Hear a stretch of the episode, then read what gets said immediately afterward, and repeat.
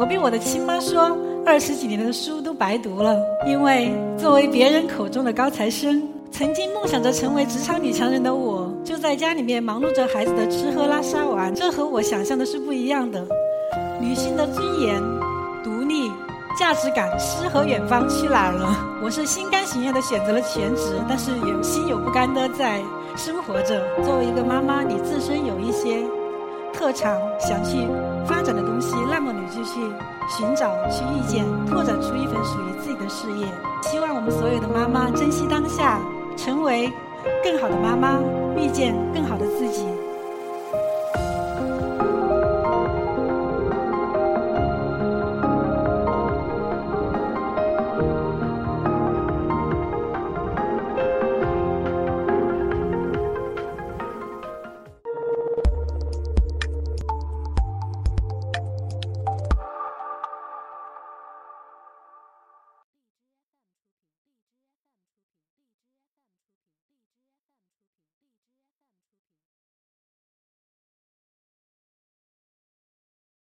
大家好，我是一课 Talks 讲者，也是大 V 妈妈。我叫梁晨凤，来自四川眉山，大家叫我瓜妈。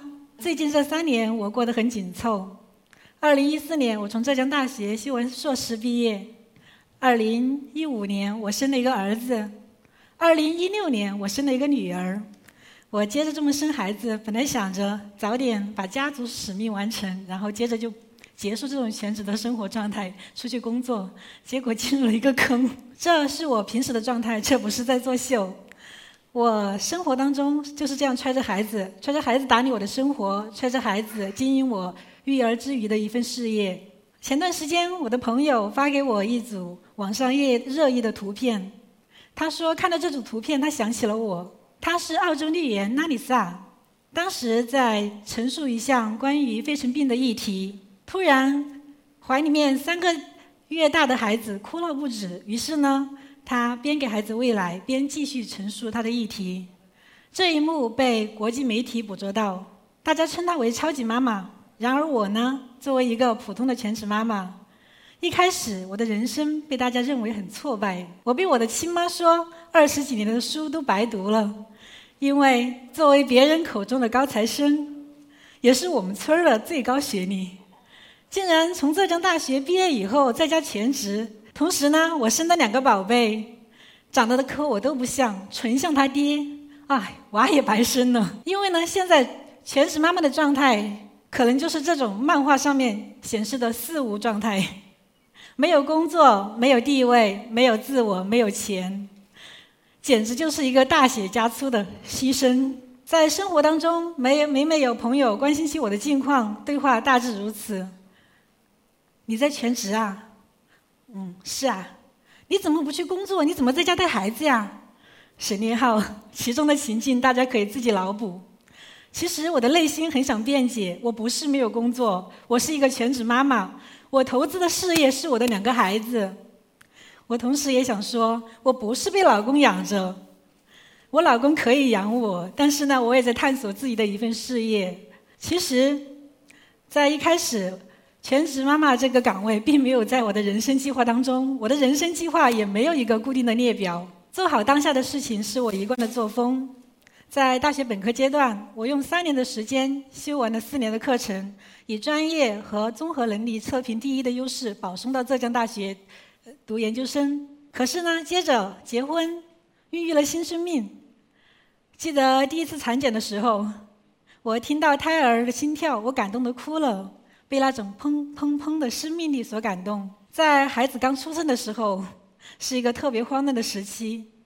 我虽然是硕士毕业，虽然有着学历，但是在妈妈这个领域里面，我也是零基础。虽然我有在孕前进行了一些知识的补充，但真真正当妈的时候，我恨不得把它塞回肚子里面去。但是那个时候，我觉得我的孩子我能陪伴好就是挺好的。我是心甘情愿的选择了全职，但是有心有不甘的在生活着。全职的生活既是忙碌的，又是清闲的。忙碌的是生活里面的琐碎，清闲的是那一颗年轻不安分的心。夜深人静的时候，娃都睡了，就会思考：我寒窗十几年，考入浙江大学，曾经梦想着成为职场女强人的我，可是现在呢，就在家里面忙碌着孩子的吃喝拉撒玩，这和我想象的是不一样的。女性的尊严、独立、价值感、诗和远方去哪儿了？教育投资回报率又去哪儿了？当时怀着二宝，我没有办法去带他去远方，去更多的地方，所以呢，我们更多的是在绘本里面去欣赏远方的风景。我儿子特别喜欢《花婆婆》的这本故事书，《花婆婆》的故事启发我们要做一个让世界变得更美好的人。我呢也突发奇想，我想把故事分享给更多人，于是我在线上建立了一个亲子阅读群，他们叫我故事妈妈。所以，即使在我孕晚期的时候，还有几周的时候，我也坚持给他们讲故事。后面有一个打麻将的状态，我们小区有一个公共的区域，我经常是在前面讲故事，后面我们家乡的人在后面打麻将。但是每当我要说给大家讲故事的时候，这些嗯邻居们都会参与进来帮我张罗，叫孩子们来听故事，帮我搬东西，做这些事情。在这种分享的过程当中，让我的生活变得很充实起来。我觉得我的孩子虽然他小，他看见他妈妈在做一些公益的事情，或许对他也会有影响。长大以后，他也会是一个乐于助人的人。同时呢，我也这样着影响着更多的妈妈参与这样的事业。我的邻居就是受其中影响之一。